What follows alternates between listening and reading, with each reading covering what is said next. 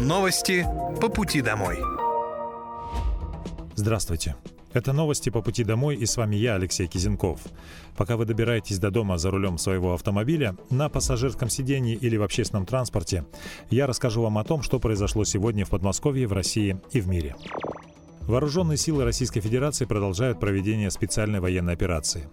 На Купинском направлении подразделениями западной группировки войск в ходе активных действий при поддержке авиации и огня артиллерии отражены четыре атаки штурмовых групп 57-й механизированной бригады ВСУ в районе населенного пункта Синьковка Харьковской области.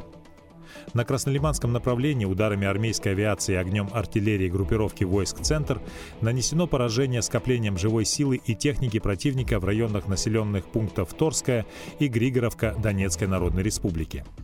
Потери ВСУ составили до 40 военнослужащих и два пикапа. Оперативно-тактической и армейской авиацией, беспилотными летательными аппаратами, ракетными войсками и артиллерией группировок войск Вооруженных сил Российской Федерации поражены Центр подготовки и применения БПЛА ВСУ, хранилище авиационного топлива, три станции обнаружения и сопровождения воздушных целей, две П-18 и одна СТ-68, а также живая сила и военная техника в 103 районах. Средствами противовоздушной обороны перехвачены два реактивных снаряда системы залпового огня «Хаймарс». Кроме того, уничтожены шесть украинских беспилотных летательных аппаратов в районах населенных пунктов Федосеевка, Шипиловка Луганской Народной Республики, Владимировка Донецкой Народной Республики, Комсомольской Запорожской области и Голая пристань Херсонской области. Губернатор Московской области Андрей Воробьев проверил строительство школы в Котельниках на 2000 мест. В микрорайоне Парковый в Котельниках планируют создать образовательный кластер, в который войдут средняя образовательная школа номер 2, строящаяся школа, которая станет ее дополнительным корпусом, два детских сада на 350 мест и новая школа, которую сейчас строят. Как отметил глава региона, это большой проект на 2000 учащихся. Строит школу проверенная компания, которая досрочно сдала уже ряд объектов в Подмосковье. Процесс стараются постоянно совершенствовать, уходя от так называемых мокрых работ. Губернатор подчеркнул, что используются оптимизационные решения и создаются удобные пространства для обучения. На данный момент строительством современной школы занимаются 200 человек. Корпус здания готов на 95%, и сейчас рабочие приступили к отделочным работам, устройству светопрозрачных конструкций, а также внутренней инженерии. Стоит отметить, что школу планируют открыть к 1 сентября 2024 года. Этим летом в Котельниках открыли пункт полиции, а в следующем году введут еще два. В январе во время посещения городского округа жители обратились к губернатору с просьбой открыть пункты полиции в новых микрорайонах. Один из них парковый. По поручению Андрея Воробьева здесь оперативно подобрали помещение, сделали ремонт, поставили необходимое оборудование и мебель. Опорный пункт начал свою работу в августе. Губернатор посетил полицейский участок, пообщался с его сотрудниками и узнал у горожан, насколько безопаснее стало в микрорайоне. В Парковом проживает около 10 тысяч человек. По прогнозу к 2031 году численность населения увеличится в два с половиной раза. Пункт полиции тут крайне необходим, поскольку ближайший участок находится в 15-20 минутах. В пункте полиции работают три участковых и один сотрудник по делам несовершеннолетних. За ним закреплены не только микрорайон Парковый, включая частный сектор, но также микрорайон Силикат и Южный. В них проживают порядка 25 тысяч человек. В следующем году в округе планируется открыть еще два участковых пункта в микрорайонах Южный и Новые Котельники. К обеспечению порядка в котельниках подключились также народные дружинники. Это добровольцы, которые в свободное время патрулируют общественные места.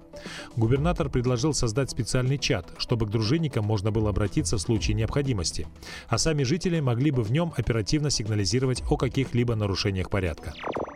Подмосковные жители принимали активное участие во всероссийской акции по сбору макулатуры «Бум Баттл», и Московская область стала первой. Масштабная инициатива по сбору макулатуры стартовала 10 октября и проходила под эгидой общественного экологического движения «Экосистема» в поддержку национального проекта «Экология», который реализуется по решению президента. Победителей определили в шести номинациях среди детских садов, школ, СУЗов, вузов, компаний и ритейлеров. Также жюри проекта огласило топ-100 претендентов кандидатов на главный приз конкурса креативных постов в социальных сетях. По словам первого заместителя министра природных ресурсов Российской Федерации Константина Цыганова, за время проведения акции к ней присоединились более 2,5 миллионов участников со всех регионов страны, которые смогли установить рекорд акции. Должен отметить, что такие акции, как Boom Battle, являются важнейшей частью инициатив национального проекта «Экология», Мероприятие, которое курирует Министерство природы России. Статистика доказывает, что с каждым годом процент граждан, которые сортируют отходы, растет. К 2030 году мы должны обеспечить переработку 100% отходов. И в этом контексте важной составляющей этого процесса является информированность жителей и их участие в сортировке отходов. Boom Battle позволяет продвигать идеи осознанного потребления через сбор макулатуры, важной и одной из самых объемных фракций в мусорном ведре каждого россиянина. В этом году более двух миллионов участников собрали почти 100 тысяч тонн макулатуры. В перерасчете на условно спасенные деревья можно сказать, что каждый участник акции уберег от вырубки минимум одно дерево, отметил Константин Цыганов. В России на фоне дефицита рабочей силы и рекордно низкой безработицы у компаний резко вырос спрос на многозадачных сотрудников. Число вакансий, где упоминается эта характеристика, увеличилось в 2023 году почти в три раза, на 181%.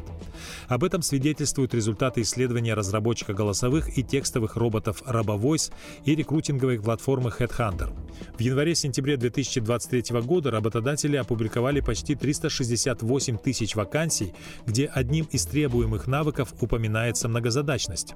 В исследовании отмечается, что наибольшую потребность в сотрудниках-многостаночниках в этом году испытывают в том числе учреждения культуры и искусства, предприятия ЖКХ, НКО, образовательные и строительные организации, финансовые, сельскохозяйственные, гостинично-ресторанные секторы, предприятия лесной и деревообрабатывающей промышленности.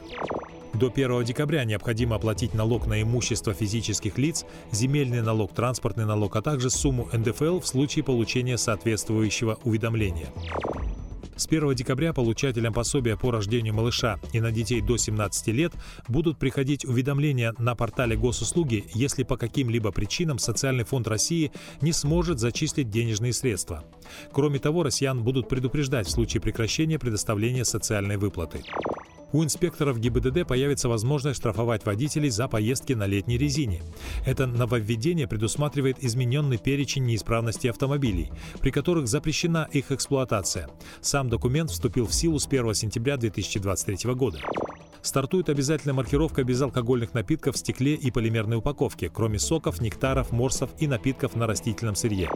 В соответствии с требованиями 149 федерального закона и принятым к нему в июле 2023 года поправкам, авторизация на интернет-ресурсах, сайтах и информационных системах должна осуществляться при помощи мобильного телефона с использованием портала госуслуги, единой биометрической системы или любой иной информационной системы, обеспечивающей авторизацию и соответствующей установленным требованиям о защите информации.